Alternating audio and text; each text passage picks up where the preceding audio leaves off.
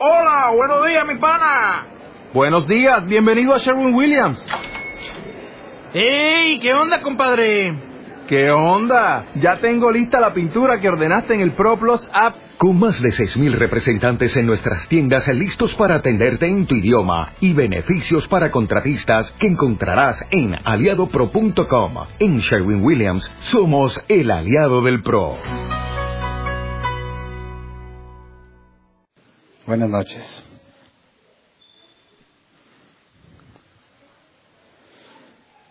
El día de hoy empezaremos a analizar la segunda carta a Timoteo. Acompáñenme por favor a segunda de Timoteo, capítulo 2, versículo 3.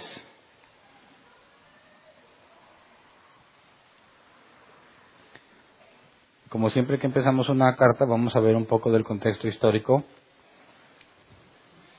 Pero leamos el pasaje inicial. Dice, comparte nuestros sufrimientos como buen soldado de Cristo Jesús.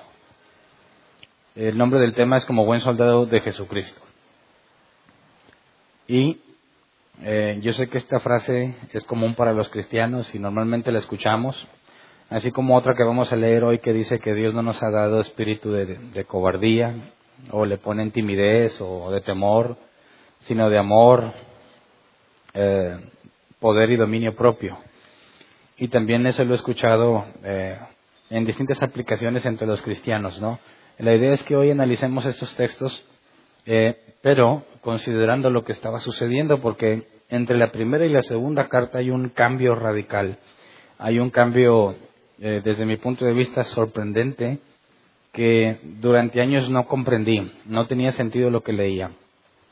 Hasta que lo comprendí, entonces la idea es que nos, eh, nos metamos a analizar lo que está sucediendo. Vamos a ver el primer capítulo y, y la mitad del segundo para poner todo el contexto de lo que está sucediendo y las frases estas que normalmente escuchamos usadas por los cristianos, situadas en su contexto, creo yo, cambian completamente la situación. Así que, en cuanto a los datos sobre esta carta, el autor es Pablo, indudablemente. La fecha se piensa que fue entre el 66 y el 67.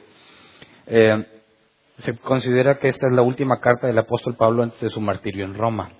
Ya habíamos visto que Pablo había sido aprisionado y luego lo habían, lo habían liberado o estaba bajo custodia, pero él podía recibir visitas y seguir predicando el Evangelio. Ahora vemos, Pablo va a describir en esta carta que está otra vez aprisionado. Entonces, en la carta anterior, primera de Timoteo, la citamos entre el 62 y el 64 después de Cristo, y es el tiempo en el que él estuvo libre. Ahora está entre el 66 y el 67, entre cuatro o cinco años después, la situación cambia y de haber estado en cierta como libertad condicional, ahora está nuevamente preso. Eh, al contrario de la confianza en la primera carta, bueno, sobre todo lo que manifiesta en Filipenses, que lo vamos a leer más a rato, eh, en esta carta Pablo deja ver que no tiene esperanza de ser liberado. Habla que está en una celda que podemos deducir que es fría, está en cadenas y sin esperanza. Prácticamente todos los que estaban con él lo abandonaron y su ejecución es inminente. Así que podemos ver que el objetivo de la carta es pasar la estafeta del ministerio a Timoteo. No lo está nombrando apóstol, pero le está encargando el ministerio que Pablo estaba llevando, el ver a las iglesias, el guardarle el evangelio que le enseñó, la doctrina que le enseñó. Se ve que eh, Pablo hace esta como paso de estafeta a Timoteo porque Pablo deja en claro que no tiene esperanza de salir de esta. También exhorta a Timoteo a seguir en la fe y mantener la sana doctrina, aceptar la persecución del Evangelio y poner su confianza en las Escrituras. Es en esta carta donde Pablo dice que toda la Escritura es inspirada por Dios, y lo veremos más adelante. Ya llevo mucho diciéndoles que un día analizaremos lo de la inspiración bíblica, y pues en esta carta lo vamos a analizar. Entonces, eh, consideremos varios pasajes para entender la situación de, de Pablo. Esta es la última carta que se sabe de él Sabemos que en, la Biblia todavía sigue Tito y Filemón, ¿verdad? Pero esas tienen fecha eh, anterior a esta carta. Y quisiera que hiciéramos el ejercicio de imaginarnos la situación en la que Pablo está escribiendo esta carta. Veamos algunos datos. Por ejemplo, estaba encadenado. Segunda de Timoteo 2.9, en palabras del apóstol Pablo, dice, por el que sufro al extremo de llevar cadenas como un criminal, pero la palabra de Dios no está encadenada. Entonces vemos que está encadenado y normalmente las personas encadenadas estaban en prisiones. Luego dice, 2 Timoteo 4:13, cuando vengas, trae la capa que dejé en Troas, en casa de Carpo, trae también los libros, especialmente los pergaminos. Y sabemos que la capa en aquel entonces es para protegerse del frío. Si está en prisión, si está encerrado y encadenado, entendemos entonces que la cárcel puede estar en un calabozo, en un lugar muy frío, y pide que se le lleve la capa. Segunda de Timoteo 4:6 dice, yo por mi parte ya estoy a punto de ser ofrecido como un sacrificio y el tiempo de mi partida ha llegado. Así que Pablo no ve esperanza en salir de esta. No nos dice si Dios ya le mostró que su día iba a llegar, que su vida iba a acabar, no nos dice, pero lo que nos dice es que no tiene esperanza. Segunda de Timoteo 1.15 dice, ya sabes que todos los de la provincia de Asia me han abandonado, incluso Figelo y Hermógenes. Cuando dice incluso Figelo y Hermógenes, pareciera que estos eran los que menos esperarías que lo abandonaran. Pero curiosamente estos nombres no aparecen en todo el Nuevo Testamento, excepto en esta carta. Entonces yo asumo, o se puede asumir que Timoteo sabía perfectamente bien quién era Figelo y Hermógenes. A nosotros no se nos revela exactamente qué función tenían. Pero si recordamos las cartas que hemos leído, Pablo hablaba de tener muchos compañeros que lo ayudaban, mucha gente que trabajaba con él, muchos colaboradores. Ahora dice, todos los de la provincia de Asia me han abandonado. Entonces, ¿Qué fue lo que pasó? ¿Cómo es posible que tanto colaborador de repente hayan abandonado a Pablo? Imagínate qué sería aprender, como se dice o como se podría decir en el contexto, aprender del Evangelio a los pies de Pablo.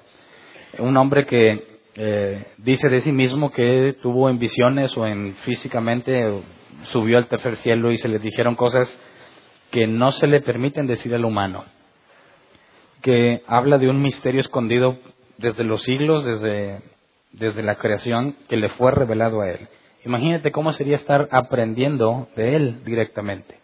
Hay mucha gente que lo ayuda y ahora Pablo dice que se quedó solo, que lo abandonaron.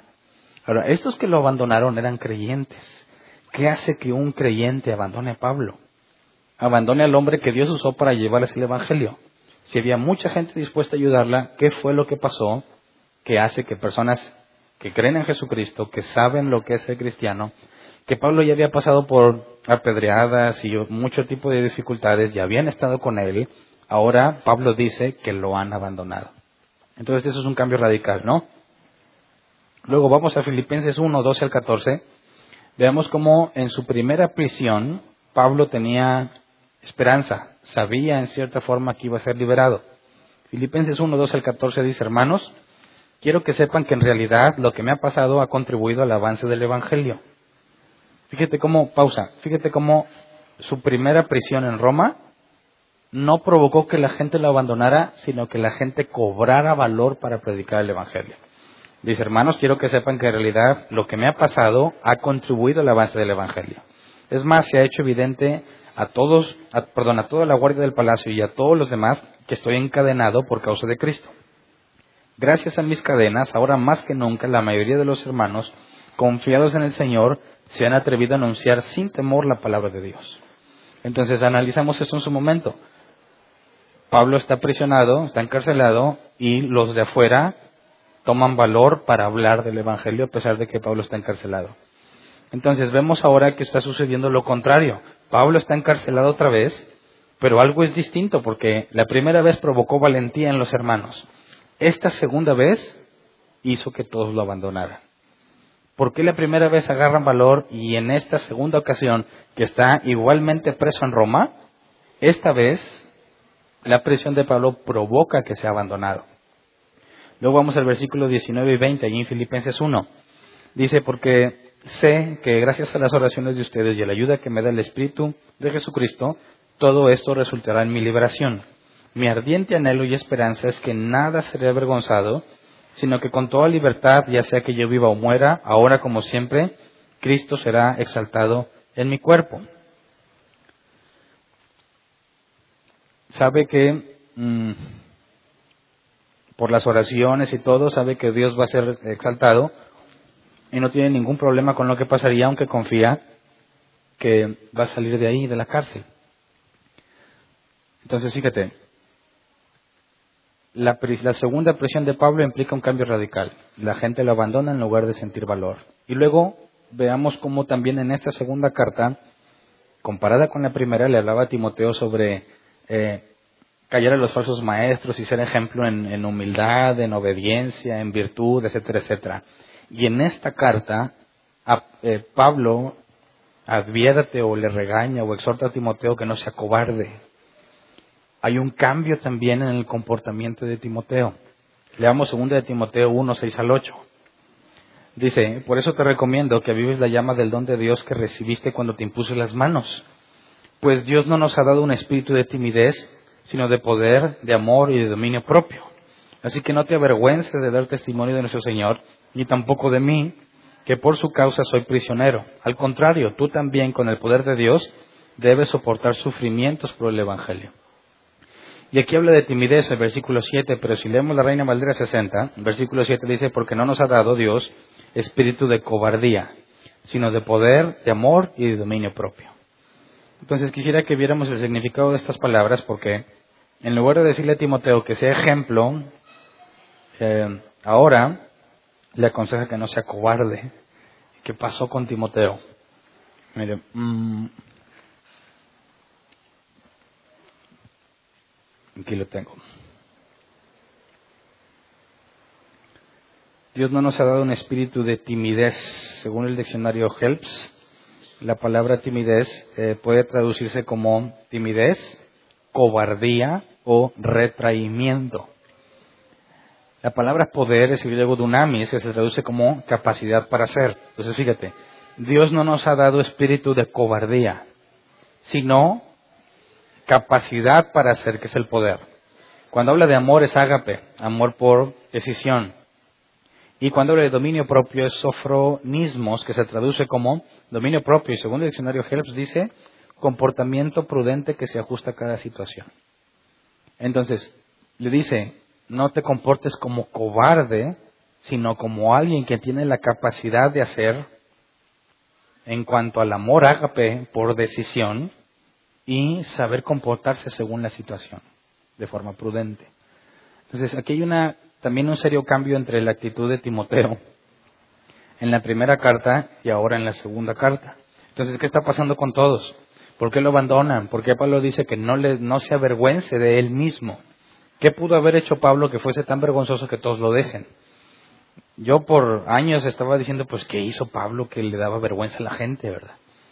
Pero eh, no tiene nada que ver con lo que hizo Pablo. Vamos a 2 de Timoteo 1, mm, 3 al 4. Dice, al recordarte de día y de noche en mis oraciones, siempre doy gracias a Dios a quien sirvo con una conciencia limpia como lo hicieron mis antepasados. Pausa. Aquí está hablando con, si dice que con conciencia limpia, entonces no es algo que él hubiese hecho eh, que haya sido vergonzoso. Él dejan claro que tiene la conciencia tranquila. Y lo dice el versículo 4, y al acordarme de tus lágrimas, anhelo verte para llenarme de alegría. Y aquí está hablándole a Timoteo. Entonces también Timoteo está sufriendo y Pablo recuerda que Timoteo llora y por eso quiero verlo. Entonces agrégale que le dice que no se cobarde también Pablo dice que recuerda día y noche sus lágrimas. Algo hacía sufrir a Timoteo. Entonces la situación está extraña, ¿no? ¿Qué está pasando? Y para eso habría que irnos para entenderlo. La frase del espíritu de, nos ha dado un espíritu de, de poder, de amor y de dominio propio y ser un buen soldado, tendríamos que entender el contexto histórico de lo que se está escribiendo. Así que cuando sitúas la fecha de la carta entre el 66 y el 67 y tú ves en la historia lo que pasó en esas fechas, resulta que coincide con la gran persecución del cristianismo por parte del emperador Nerón. La, persecución eh, se considera que empezó entre el 64 y el 68 y abarca el periodo en el que fue escrita la segunda carta a Timoteo. Y quisiera que tuviéramos un poco de información de lo que sucedió en esta persecución. Debido al gran incendio que arrasó con Roma, o la gran cantidad de, la mayor parte de la ciudad en Roma, dice, durante el verano del 64 reinaba Nerón como emperador. Este incendio duró al menos cinco días y hubo muchísimas pérdidas entre las que se encontraba el templo de Júpiter. El historiador Tácito, poco después, eh, Según el historiador Tácito, dice que poco después del fuego, algunos romanos empezaron a culpar a Nerón. En consecuencia, para librarse de la acusación, Nerón buscó rápidamente un culpable, los cristianos. Según el libro Los Anales del historiador romano Tácito, voy a leerte un fragmento de lo que este historiador romano escribió de lo que sucedió en este tiempo. Dice, ni con los remedios humanos, ni con las larguezas del príncipe o con los cultos expiatorios perdía fuerza la creencia infamante de que el incendio había sido ordenado. Nerón presentó como culpables y sometió a los más rebuscados tormentos a los que el vulgo llamaba cristianos, odiados por sus ignominias. Cristo, del que recibían el nombre, había sido ejecutado por el procurador Poncio Pilato bajo el gobierno de Tiberio. La execrable superstición reprimida momentáneamente renació de nuevo no solo por Judea, origen del mal, sino por toda la ciudad, lugar en el que todas confluyen y donde se celebran toda clase de atrocidades y vergüenzas. El caso es que se comenzó por detener a los que confesaban abiertamente su fe y luego, por denuncia de aquellos, a una ingente multitud. Pausa. Va a empezar a narrar lo que pasó. Narón, Nero, bueno, hay un gran incendio en Roma, la gente empieza a culpar al emperador, el emperador para zafarse culpa a los cristianos. Y lo primero que hicieron es que comenzó a detener a los que confesaban, confesaban abiertamente su fe. ¿Quiénes eran de los que confesaban abiertamente su fe? Pablo. A eso se dedicaba. Y son los primeros que fueron detenidos. Dice, luego, por denuncia de aquellos, o sea, de los primeros que agarraron, estos los torturaban y confesaban quiénes más eran cristianos, y debido a la denuncia de estos, a una ingente multitud. Entonces los primeros cristianos que agarraron empezaron a delatar a dónde estaban los demás y dónde se reunían y empezaron a eh, capturar a muchísima gente. Dice, resultaron convictos no solo de la acusación del incendio, sino del odio al género humano. Pero a su suplicio se unió el escarnio, de manera que perecían desgarrados por perros tras haberles hecho cubrir con pieles de fieras, o bien clavados en cruces, al caer el día, eran quemados de manera que sirvieran de iluminación durante la noche. A los cristianos. Entonces, entiéndase, le ponían pieles de animales salvajes, soltaban a los perros y los perros, pensando que era un animal salvaje, lo despedazaban. Dos, eran crucificados, como dicen que Pedro murió crucificado. Y al hacerse de noche, los prendían como antorchas. Sigo leyendo lo que escribió Tácito. Nerón había ofrecido sus jardines para tal espectáculo y daba festivales circenses mezclados con la plebe, con, atuendo de auriga y subido en un carro. Por ello, aunque fueran culpables y merecían los máximos castigos, provocaban la compasión ante la idea de que perecían no por el bien público, sino para satisfacer la crueldad de uno solo. Es decir, era tanta la hazaña y la forma tan increíble como los mataban y torturaban, que la gente se compadecía de ellos. Consideraban que aún era exagerado, aún si hubieran incendiado Roma, era exagerado lo que les estaban haciendo. Encontré otras referencias ¿no? de Tácito de que eso fue el periodo donde muchos murieron en el Coliseo Romano. ¿Por qué? Porque fueron acusados falsamente de haber iniciado el incendio. Entonces, imagínate, Pablo es encarcelado. ¿Qué le iban a hacer a los cristianos que estuvieran con Pablo? Algo de esto echados a las, a las, a las fieras, perdón, crucificados o usados como antorchas humanas en la casa de Nerón. ¿Quién querría quedarse a ayudar a Pablo? Cuando dice, todos me han abandonado, ¿puedes entender por qué? Eran cristianos. Y cuando dices, ¿por qué dejaron a Pablo? Pues por sus propias vidas. Tenían que huir, agarraban familias enteras y morían como espectáculo para la gente. Entonces imagínate la persecución, imagínate la situación. ¿Quién podría estar en pie ahí para defender a los cristianos? Nerón era la máxima, eh, la máxima autoridad en todo el imperio romano. Estaba loco y no había quien le pusiera un alto. Entonces, ¿imaginas la situación de Timoteo? Pablo deja encargado a Timoteo, sigue siendo, sigue estando bajo el imperio romano y él tiene que hacer frente y dirigir a la iglesia. No tiene mucha edad como habíamos analizado. Los primeros que caían eran los que hablaban públicamente. Seguramente andaban tras Timoteo. ¿verdad? ¿Por qué el apóstol Pablo le dice a Timoteo que no sea cobarde? ¿A qué se refiere? Que no nos ha dado Dios espíritu de cobardía. Imagínate tomar la decisión de enfrentar todo este posible sufrimiento simplemente porque eres cristiano y porque no puedes echarte para atrás. Y siendo Timoteo el que está a cargo de la enseñanza, públicamente enseñaría donde se reunía la iglesia. Sabemos que se reunían en casas y también se reunían en lugares abiertos. Así que era demasiado riesgo para cualquiera que quisiera enseñar la doctrina bíblica abiertamente.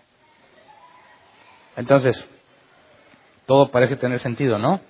Hay un cambio radical. Desde la primera a la segunda carta hay como tres o cuatro años y las cosas ya nada que ver con lo que eran. Primero, Pablo le dice a Timoteo, enfócate en corregir, no dejes de predicar.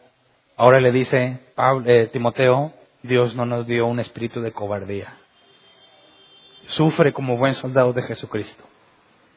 Así que le está diciendo, es, debes estar dispuesto a morir y a sufrir lo que tengas que sufrir con tal de cumplir con la encomienda que Dios te dio. Y nosotros aplicamos esos pasajes en cosas triviales, ¿verdad? No, es que me da miedito el examen. No, Dios no nos ha dado espíritu de cobardía, sino de poder. Es nada que ver con el contexto.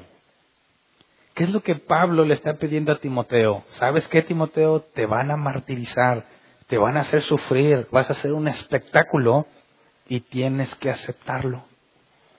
Tienes que sufrirlo. Tienes que, cuando dice eh, dominio propio, tienes que comportarte de forma prudente según la situación. Así que es un asunto muy complejo el que estaban viviendo y se acabó la armonía y la paz en la iglesia. Ya no podían enseñar libremente. Tampoco podían dejar de enseñar. Se habla entonces que se empezaron a reunir bajo tierra. Más adelante se les va a acusar, ya lo veremos si Dios quiere más adelante, de que cuando ellos celebraban la mesa del Señor, que decían este es repetían las palabras de Jesús, este es mi cuerpo y esta es mi sangre, fueron acusados de que agarraban a niños, los mataban y se los comían como caníbales y se bebían la sangre, basado en la idea de hacer la, la Santa Cena que Jesús instituyó, donde se decía simbólicamente, este es mi cuerpo y esta es mi sangre. Quien oyó que hacían eso los acusó públicamente de que eran caníbales y que mataban niños y que se bebían la sangre de los niños y no se investigó y simplemente empezaron a perseguirlos. Y muchos murieron también a raíz de esa persecución. Hay muchísimas persecuciones que se han hecho al cristianismo, principalmente en estos tiempos. Y nosotros no hemos visto nada ni siquiera parecido. Así que Pablo sabe que ya no va a salir con vida de ahí. En contraste con lo que leímos en Filipenses, donde está confiado en que va a salir, Pablo dice, yo ya estoy puesto para el sacrificio. Y empieza a encargarle a Timoteo lo que debe de hacer ahora que él ya no esté. Así que ese es el contexto histórico. Eso es lo que tenemos que tener en cuenta cuando empezamos a leer la carta para entender a qué se está refiriéndose, a qué está refiriéndose Pablo y cuáles son las instrucciones de un hombre condenado a muerte. Pablo está seguro que no va a librarse, así que tiene que dejarle encargado a Timoteo lo que tiene que hacer. Y sabe que Timoteo tiene problemas para permanecer firme porque tiene miedo. Y tiene que decirle que a pesar del miedo que tiene, tiene que seguir con lo que Jesús le encomendó. Y cuando venimos a nuestros tiempos actuales, la gente no viene a la iglesia porque tiene sueño. Porque van a jugar los tigres y los rayados. Porque juega la selección, porque hace mucho frío. Porque son tan distintos los cristianos de ahora con los de antes. Aquellos decían, no vine a la iglesia, ¿por qué? Porque atraparon a mi familia. O porque ya los habían matado. Y los que seguían vivos se reunían en secreto. Aquí tenemos todas las libertades que se puedan tener para congregarnos y la gente decide que hay ocupaciones más importantes que congregarse.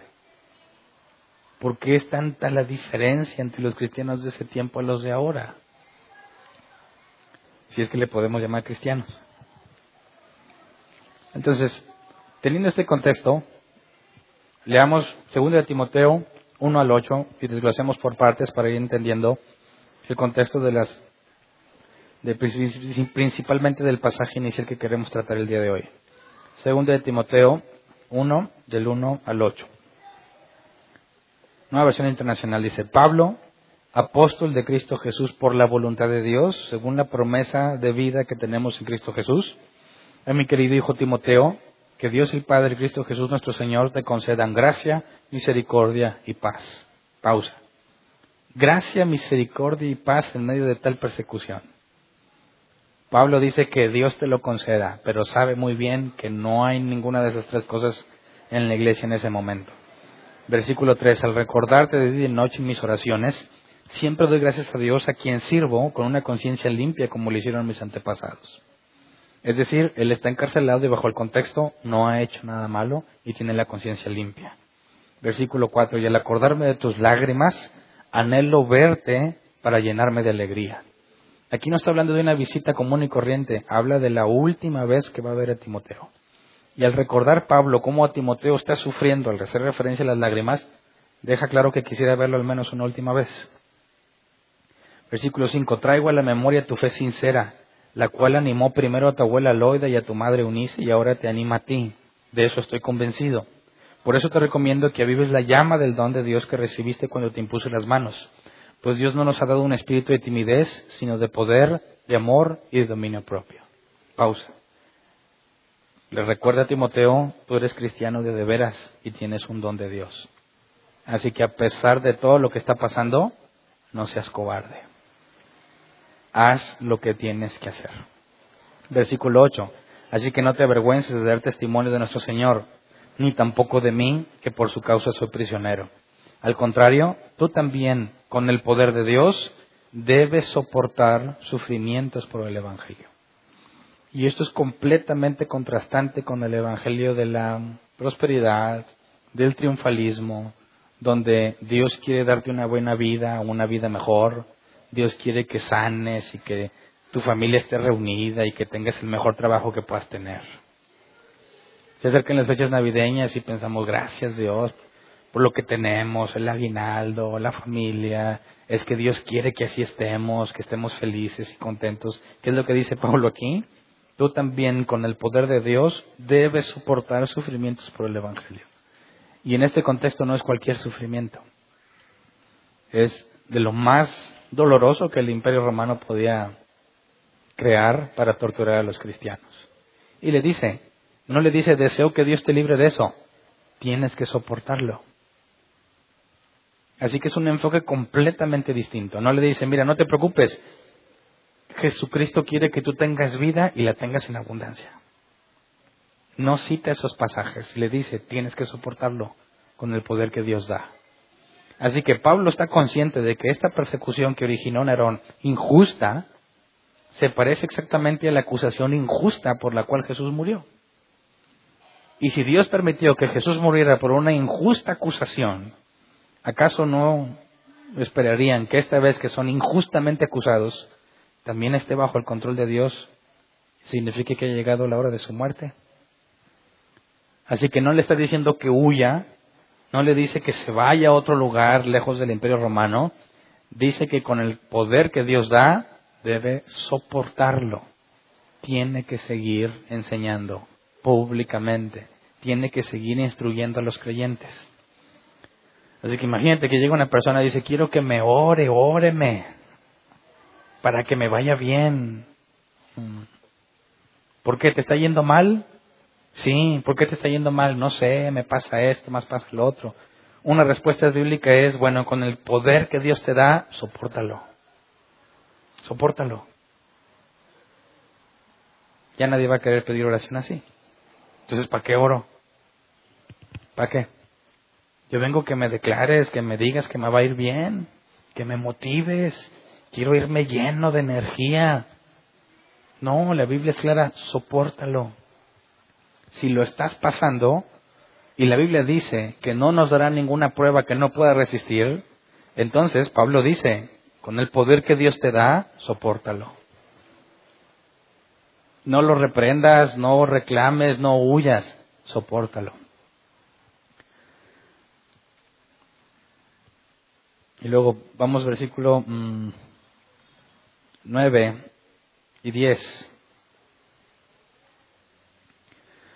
Pues Dios nos salvó y nos llamó una vida santa, no por nuestras propias obras, sino por su propia determinación y gracia.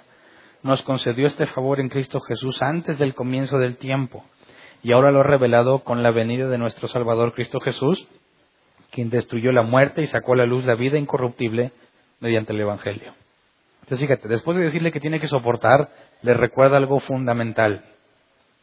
No te salvas por las obras fuiste elegido antes de que el tiempo existiera.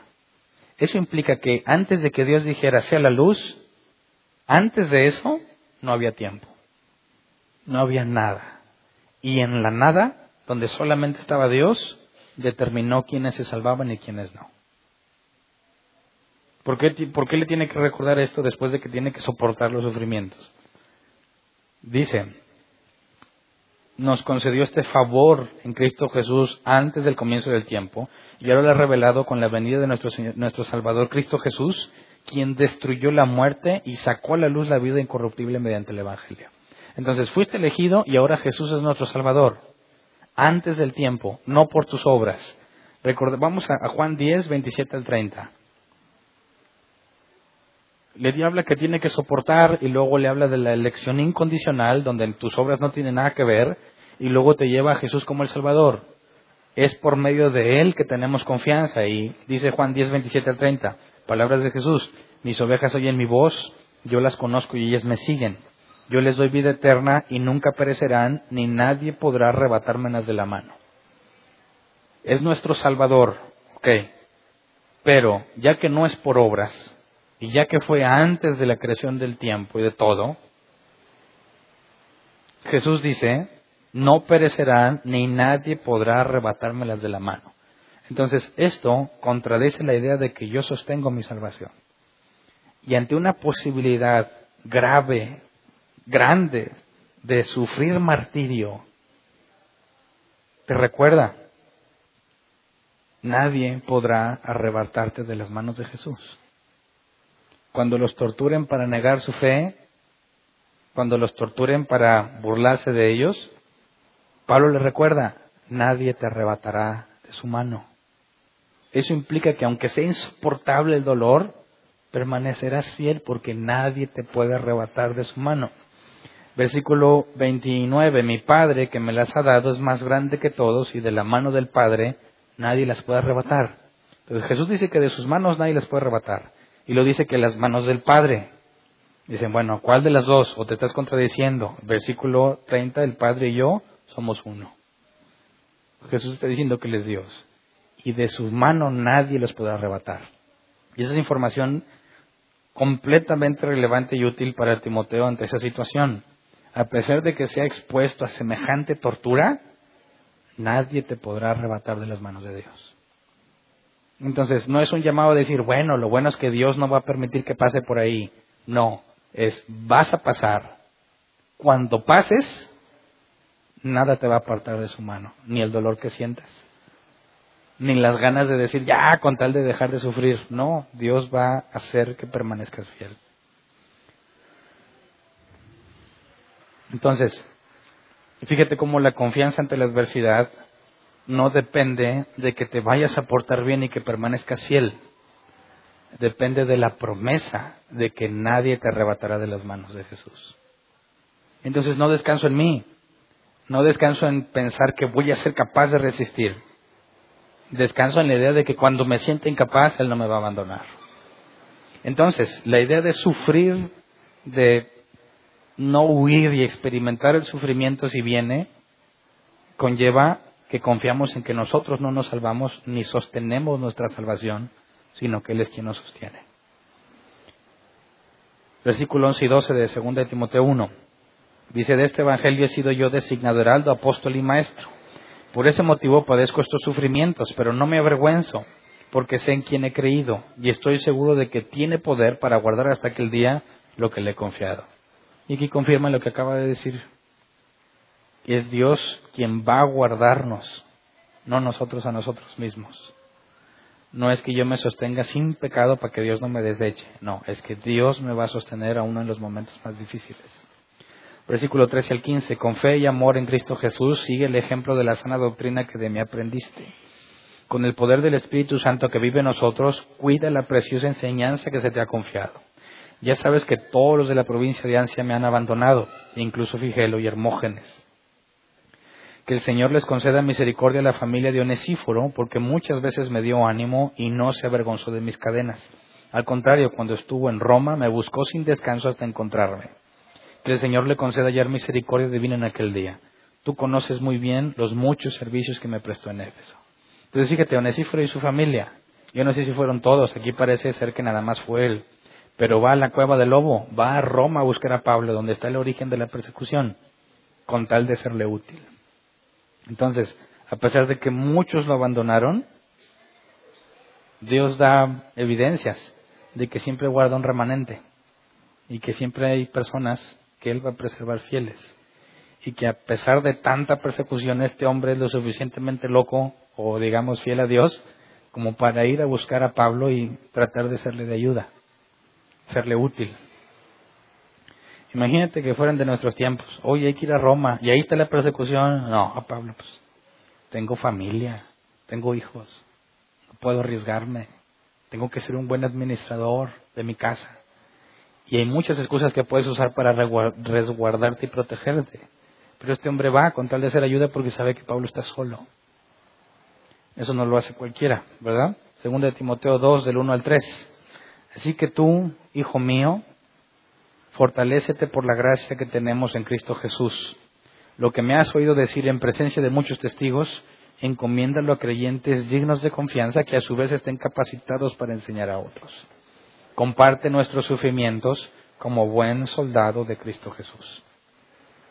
Así que fíjate que lo que dice en el versículo 1 y 2 tiene que ver con los ancianos u obispos, ¿verdad? Acuérdate que uno de los requisitos para un obispo o anciano es ser capaz de enseñar.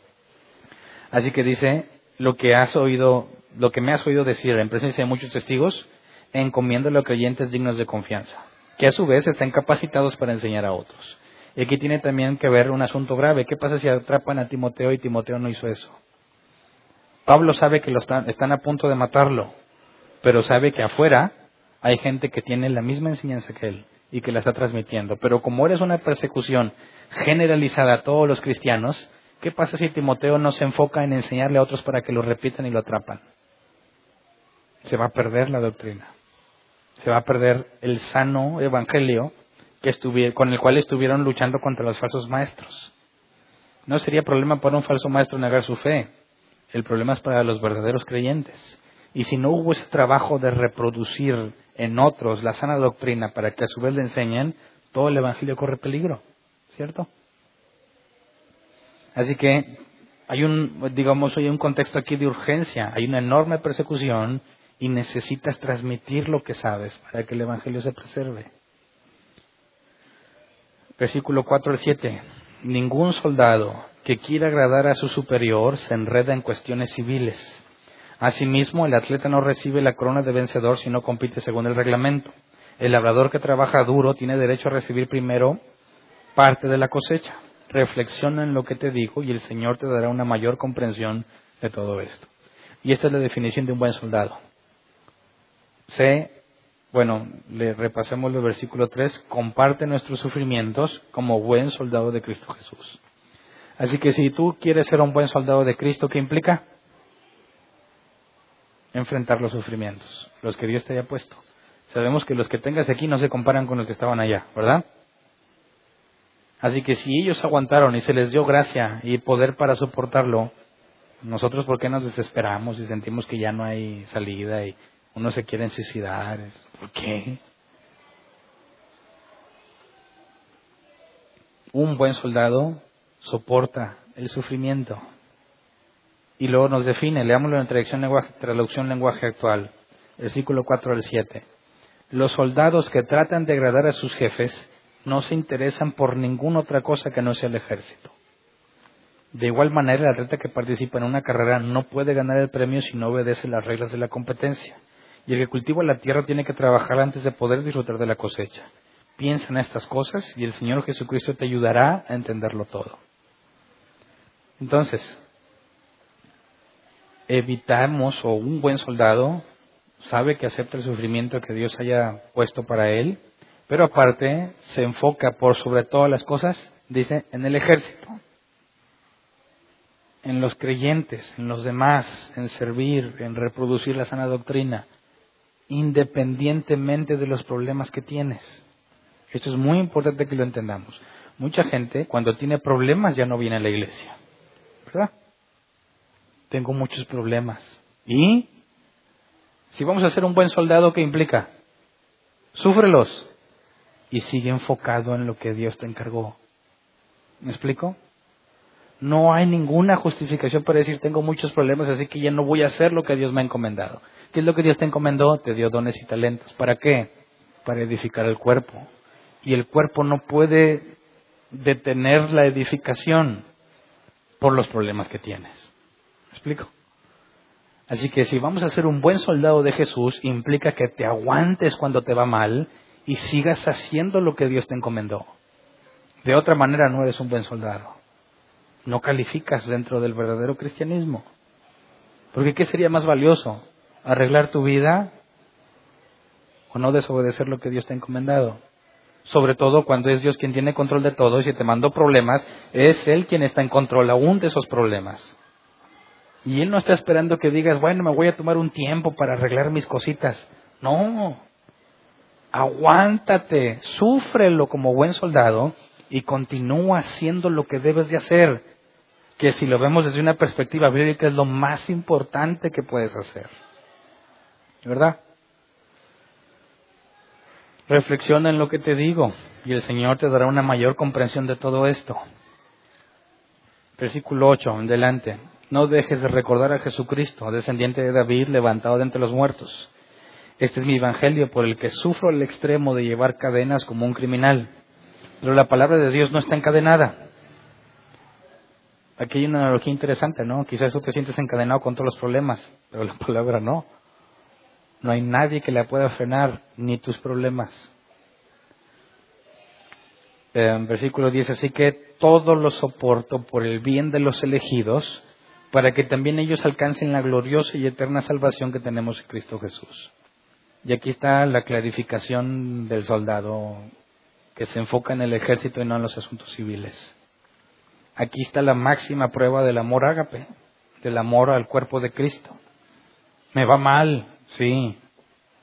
¿Y por qué no dejas el ministerio un rato, hombre? Fócate en lo tuyo. Por amor a los elegidos explico? Amar a Dios es amar a su pueblo también, a los suyos. Dices que amas a Dios, pero cuando tienes problemas te vale que son los suyos. Ah, no voy a la iglesia, yo tengo cosas que hacer, tengo compromisos. ¿Cómo? ¿Qué clase de amor tienes entonces? ¿Dónde está el amor por los elegidos? Te amas más a ti. Y no puede ser posible que digas que amas a Dios y no amas a su iglesia. Así que todo lo soporto por el bien de los elegidos. Tiene que llegar a un punto en tu vida en el que tú vales menos y él vale más. Como dijo Juan el Bautista, es necesario que yo mengüe para que él crezca. Y la única forma en que yo puedo demostrar que realmente hay un Dios es con mis acciones. Obviamente las palabras son indispensables, ¿verdad? Hay que transmitir quién es Dios, la doctrina correcta, pero si yo no soy congruente con lo que enseño, de nada sirve. Así que lo soporto por el bien de los elegidos. Y no se requiere persecución para eso. Todos tienen problemas. Todos tenemos problemas. Entonces, ¿por qué vienes? ¿O por qué siguen los que vienen como quiera? Por amor a los elegidos. Para que lo que Dios me ha dado les sirva a pesar de que yo tengo problemas.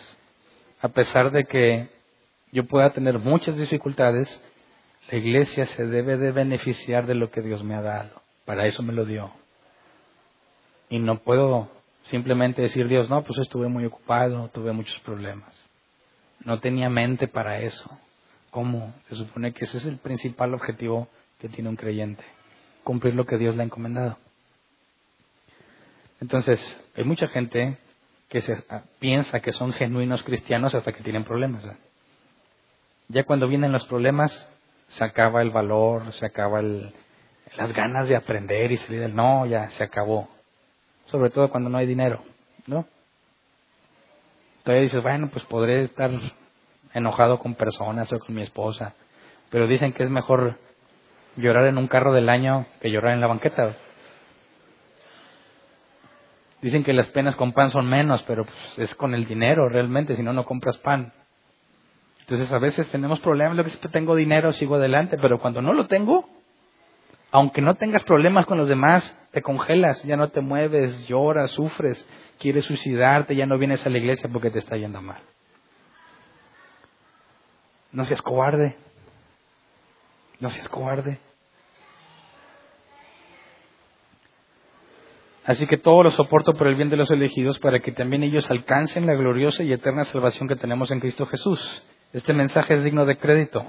Si morimos con Él, también viviremos con, viviremos, con Él. Perdón. Pausa. Jesús dijo, el que quiera salvar su vida, la perderá. Pero el que la pierda por causa de Él, la ganará. Así que si morimos con Él, habla de nosotros mismos. Muérete. Ya, por favor, muérete. Que tu carnota se muera. Me acuerdo que ese tiempo preguntó una persona, ¿cómo le hago para cumplir la voluntad de Dios? Pues muérete. Eso es lo que se requiere. Deja de pensar en ti tanto como piensas. Deja de ver tus problemas. Muérete de una vez. Y muerto al pecado, vives para Cristo. Si resistimos, también reinaremos con Él. Esta es la parte de aguantarnos, ¿verdad?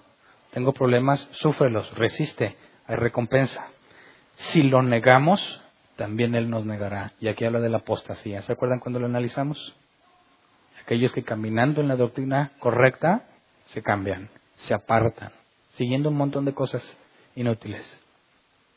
Aquellos que lo niegan serán negados. Jesús dijo, el que me confiese delante de los hombres, yo lo confesaré ante mi Padre. Y el que me niegue, también lo negaré. Y aquí está un contraste, el que resiste y el que lo niega. El que resiste, que es el verdadero cristiano, aquel que el Espíritu Santo nunca lo abandona y lo hace perseverar, cuando resistimos reinaremos con él. Y aquellos que dicen, no, ya sabes que esto del cristiano es mucho rollo. No quiero saber nada de eso y se apartan. No eran de él, también serán negados. Si somos infieles, él sigue siendo fiel ya que no puede negarse a sí mismo. Y esta es la digamos, la parte final de lo que analizaremos hoy. Esta parte ha traído mucha confusión y parece que algunos leen aquí que Dios nos da licencia para pecar y al cabo que Él no nos va a dejar. No está hablando de eso. Si resisto, voy a estar con Él. Si no, si me aparto, si lo niego, Él me va a negar también. Pero cuando yo hago algo incorrecto y soy infiel, Él no se vuelve infiel. Él sigue siendo fiel. Y quisiera que viéramos la palabra en el original. Cuando habla de infieles, la palabra es apisteo. Y la, ¿se acuerdan cuando vemos tener fe? Es pisteo o pistis, proviene de pistis. Bueno, ser infiel es lo contrario a la fe, lo opuesto, la negación. Puede traducirse como rehusarse a ser persuadido por Dios. Entonces, cuando yo soy infiel, haciendo referencia a rehusarme a ser persuadido por Dios, o lo opuesto a ser persuadido por Dios, nos deja ver que todo lo pecaminoso que hagamos, todo lo que sea así, es falta de confianza en Dios, a fin de cuentas, ¿no? Si Dios es todo para nosotros, pero en ciertas ocasiones escogimos satisfacer nuestro deseo con otra cosa que no es Dios, es infidelidad. Al raíz de la palabra es falta de confianza en Dios. Es decir, aunque Dios puede suplir todas mis necesidades, yo creo que en esta particular no. Y necesito ir a suplir la otra parte y eso es falta de fe, falta de confianza. Es que me gusta mucho, me atrae mucho, no lo puedo controlar, es infidelidad. No has confiado a Dios en esa parte.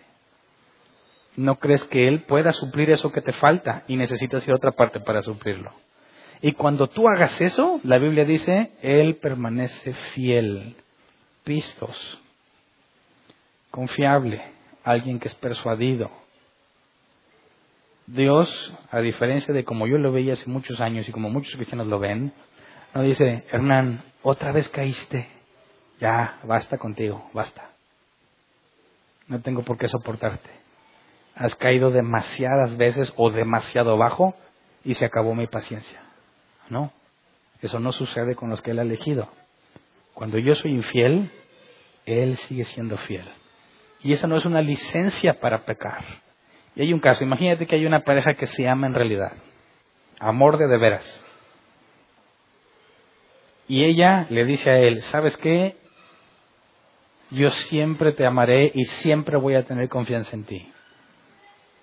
Muchos cristianos, como yo antes también pensaba, decían, ah, ya que dices eso, entonces yo puedo serte infiel, que al cabo que tú siempre vas a confiar en mí. Yo puedo serte infiel al cabo que tú siempre me vas a amar. Y no importa qué haga, tú me vas a amar, entonces puedo hacer lo que yo quiera. Si yo amo realmente a esa mujer y me dice que siempre va a confiar en mí siempre me va a ser fiel, no es en ninguna forma una razón para yo ir a serle infiel y aprovecharme de la confianza que me da, porque la amo. ¿Me explico? Dicen, Hernán, si tú enseñas que Dios es fiel a pesar de que ellos no y que la salvación no se pierde, se van a ir a pecar. Sí, se van a ir a pecar los que no amaban a, los que no amaban a Dios. Aquellos que no lo aman se van a ir. Y lo único que necesitaban para irse es que les dijeras que tienes permiso de irse. Al cabo Dios no cambia y van a decir, pues que estoy aquí aguantándome las ganas de hacer eso. Mejor voy y lo hago, que al cabo Él no me va a desechar. Y quedan en evidencia, quedan en evidencia de que no aman a Dios, que fueron mentirosos todo el tiempo. Así que cuando Pablo habla aquí, también tiene que ver el contexto de la persecución. ¿Qué pasa si Timoteo flaquea? ¿Qué va, a hacer Dios con él? Dios no cambia. Él sigue siendo fiel. Nadie te arrebatará de su mano. Entonces, siempre que entramos en un problema difícil para nosotros, obviamente no se compara con lo que ellos están pasando o estuvieron pasando en este tiempo. Pero todo problema que nos incomoda y nos hace estar eh, sin paz, nos roba el gozo, dicen los cristianos. Tiene que ver con temor, ¿cierto? Hay miedo, tenemos miedo a que no vamos a pasar de ahí, tenemos miedo a que no voy a saber cómo hacerlo, tengo miedo a que quizás Dios ya no me acepte. Y ahí está el pecado precisamente, que Dios no nos ha dado espíritu de cobardía, sino de poder, de amor y de dominio propio y descansamos en Él, en que a pesar de que nuestros errores son malos, graves o muchos, obviamente estoy hablando de gente que lucha por no pecar y sigue tropezando, podemos descansar en que Él nos salvó no por lo bueno que somos, sino por su misericordia. Entonces, la idea de ser un buen soldado y aceptar el sufrimiento no es agarra valor y aviéntate, no, es confía en el Padre, confía en Jesús, en el Espíritu Santo que te sostiene, que no importa cuán difícil sea la situación, todo obra para bien, para aquellos que conforme a su propósito fueron llamados. Y por más difícil que se vaya a poner, si tú perseveras en las cosas de Dios y tienes muchos problemas, pero no quitas el dedo del renglón y sigues haciendo lo que Dios te ha encomendado, estudias, oras y vienes y te congregas, te va a sostener. Si resistes, reinarás con él. Así que un buen soldado se enfrenta a la guerra sabiendo que hay alguien que jamás nos va a dejar. Y si la riego, me va a perdonar. Abogado tenemos para con el Padre. Y que si soy infiel, Él nunca cambia y sigue siendo fiel. Así que aquellos que piensen que sostienen su salvación, tarde o temprano van a llegar a un punto en el que se van a sentir perdidos, porque se van a dar cuenta que han hecho tanto mugrero que es imposible que un Dios, santo y justo lo siga aceptando. Y se van a dar cuenta que ya que no son aceptables van a tener que venir a decir, Señor, perdóname, y negar su propia convicción. Ellos sentían o pensaban, como me ha pasado a mí, que Dios te podía desechar. Y heme aquí, no me ha desechado, aunque ha tenido muy buenas razones para hacerlo. Así que tienes que darte cuenta que es imposible que tú sostengas la salvación y si no has llegado al punto donde la has regado tanto, no te preocupes, vas a llegar. Es cuestión de tiempo.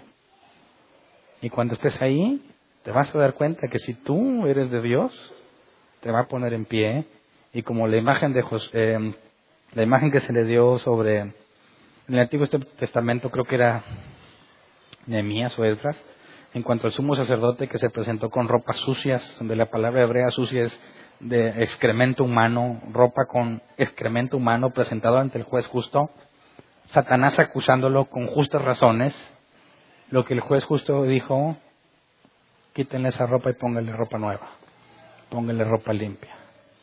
Satanás no sabes que este es un tizón arrancado del fuego. Satanás nos acusa justamente, ¿estamos de acuerdo? Satanás no llega con mentiras a Dios, no, ¿sabes qué? Hernán hizo esto. ¿Se arriesgaría Satanás a decirle a un Dios omnisciente una mentira acerca de mí? Claro que no. Le dice la verdad. Le dice realmente qué tipo de persona soy. Y yo lo sé y no lo puedo negar. Pero lo más maravilloso de ese asunto es que aún así Dios dice, póngale ropa nueva, porque yo lo escogí para salvarlo, porque nadie lo agarraba tarde de mi mano. Así que ante esa información, pierdes la esperanza con tus problemas, pierdes la esperanza en una situación difícil. Ya no quiero venir a la iglesia porque no puedo con mi vida. No seamos cobardes. Lo más difícil ya está hecho. Nos toca resistir. Resistamos. Si resistimos, reinaremos con Él. Vamos a ponernos de pie, vamos a orar. Cuando leo la segunda carta, ya siento feo. Ver cómo todo lo que estaba haciendo Dios llegó a un punto en el que era imposible continuar como era. Llega la persecución, mucha gente está muriendo, gente justa. Pablo se tiene que despedir, Timoteo queda dolido, no sabemos, vamos, vamos a ver más adelante, que Pablo le dice a Timoteo que vaya a visitarlo. No sabemos si alcanzó a llegar, lo que sabemos es que es su última carta. Y como una historia donde Dios lo estuvo salvando una y otra, una y otra vez, llegó un punto en el que Dios dijo, ya no. Y sufrió, gravemente sufrió. Y fue Dios quien lo determinó así. Y estamos tan acostumbrados a nuestras buenas vidas, tan acostumbrados a hacer las cosas como siempre las hacemos, sin quien se nos oponga. Y yo creo que así pensaban también ellos, echándole ganas por perseverar en la sana doctrina, por dejar en evidencia los falsos maestros, y de repente viene un cambio drástico donde Dios dice, ya no más, ahora tienes que resistir. ¿Y sabes qué? Aunque no en el mismo contexto, un día te va a pasar aunque no queramos. Un día va a pasar y Dios te va a decir, basta. Va a haber un cambio. Y tu vida como la conocías ya no va a ser así. Y entonces tendremos que resistir. Pero no debemos vivir con el miedo ese día. Ay Dios, estoy tan a gusto ahorita, ¿cuándo me lo vas a quitar?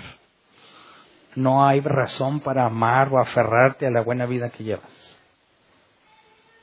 Sino decir, debo estar listo para cuando el día malo llegue. Porque la Biblia es clara, los días buenos y los malos llegan a justos y a injustos. Pidámosle a Dios que seamos sabios y buenos soldados para que cuando esta buena vida se te acabe, suframos como corresponde, confiando en que Él nunca va a ser infiel y que siempre nos va a sostener. Como ven. Vamos a orar, Señor. podemos ver en tu escritura que determinadas ocasiones tú mismo permitiste eventos tan difíciles que solo podemos imaginar. Momentos que según tu misericordia no nos has permitido experimentar. Nos has dado una vida completamente llena de abundancia y libertad para venir a congregarnos. libertad para hablar públicamente de lo que hacemos. No cerramos las puertas para tener nuestras reuniones, no nos escondemos para tener nuestras reuniones y sin embargo algunos de nosotros han tomado o le han dado mayor importancia a otros asuntos más que venir a aprender. Algunos de nosotros nos llenamos con otras ocupaciones en lugar de estudiar tu palabra. Nos llenamos de otros eventos y situaciones completamente inútiles o propias de este mundo y hemos descuidado lo más importante. Vienen los problemas y sentimos que es injusto vienen los problemas y nos quejamos. Perdónanos, Señor, por nuestra ignorancia. Perdónanos por ser tan mal agradecidos y acostumbrarnos a lo bueno que nos das al punto en que pensamos que es tu obligación darnos una buena vida. Queremos arrepentirnos completamente y ser, sabios en el sentido de entender que hay días buenos y días malos y los unos y los otros vienen en nuestras vidas. En los días buenos enséñanos a administrar, a estudiar a pesar de que nos esté yendo bien, a orar cada vez más, para que cuando llegue el día malo podamos calificar como un buen soldado, para cuando, si tú lo determinas, no tengamos la libertad de hablar tu palabra, abiertamente, que nada nos detenga, que encontremos la forma aún ocultos de hacerlo. Cuando lleguen los problemas en nuestras vidas y sintamos que no podemos continuar con lo que tú nos has dado, enséñanos y recuérdanos lo que Pablo le instruye a Timoteo, que no nos salvamos por nuestras obras, sino por tu gracia y tu misericordia, por tu determinación aún antes de la creación del tiempo que tú eres fiel y nadie nos podrá arrebatar de tus manos. Para que en medio de cualquier situación sigamos perseverando, confiando en que tú nos darás la fuerza que se necesita.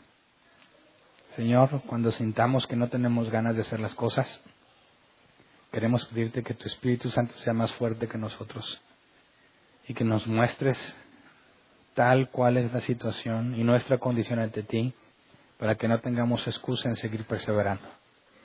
Señor, aquellos que nos has concedido una vida buena, concédenos no ser malagradecidos. Y aquellos de nosotros que tienen muchos problemas, concédele ser un buen soldado. Y cuando llegue el momento en que cambie los tiempos y aquellos que tenemos una vida, una buena vida, nos enfrentemos a graves problemas, concédenos permanecer fieles. Y aquellos a los que ya han sufrido bastante, concédeles también experimentar una buena vida. Todo se ha hecho para tu gloria, Señor, confiando en que, ya sea que tengamos en abundancia o en escasez, todo lo podemos en Cristo que nos fortalece. A ti sea la gloria y la honra, Señor. Gracias. Amén. Pueden sentarse. ¿Quién tiene una pregunta? Levante su mano. Si vienes por primera vez, no se requiere antigüedad para preguntar. Si tienes una pregunta, levanta tu mano, con gusto la responderemos relativa al tema, ¿verdad? ¿Alguien? ¿Una duda?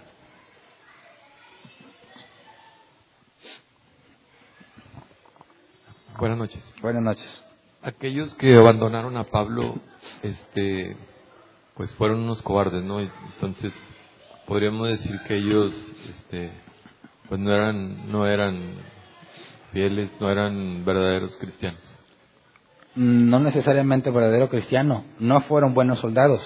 ¿Qué hicieron los discípulos cuando Jesús fue arrestado? Lo mismo. ¿Podríamos decir que no eran verdaderos creyentes? Bueno, en ese momento eran personas inmaduras completamente. No estaban eh, movidos por el Espíritu Santo. Por eso cuando Pablo dice que si nosotros somos infieles, Dios permanece fiel, nos abre la oportunidad de entender que aquellos que corrieron por miedo, lo que sea, porque su carne no la pudieron contener, no implica directamente que no eran personas elegidas, sino que en ese momento fallaron en lo que debían haber hecho. Gracias. De hecho, lo podemos aplicar en nuestras vidas. Aquí hay otra pregunta. ¿Cuántas veces hemos abandonado las cosas de Dios por otras cosas? A mí no me quedó claro lo de los niños que mataban y se los comían. Ah, era una acusación falsa, ¿eh? era una malinterpretación, ya que los cristianos decían que partían el pan, que era el cuerpo de Cristo, y la copa, que era la sangre, personas no cristianas que lo oían decían literalmente se están comiendo el cuerpo de alguien y luego se toman su sangre. Y los acusaron falsamente de ser caníbales y generó otra persecución. Pero no que lo hicieran, ¿eh? ¿Alguien más? ¿No? ¿A la una? ¿A las dos? ¿Y a las tres? Ah, Nada más, eh, Hernán, ahorita comentaste, pusiste el ejemplo de el versículo de eh, donde habla de que Satanás acusa al sacerdote al sumo sacer- sacerdote Josué. Y dijiste que Nemías o Esdras, pero está en Zacarías 3. Zacarías, ok. 3 Gracias. nomás porque como está, ahora estamos grabando ya todo, por eso. Gracias por la Las corrección. preguntas. Porque luego me van a acusar de falso maestro. Gracias. ¿Alguien más? ¿No? ¿Avisos?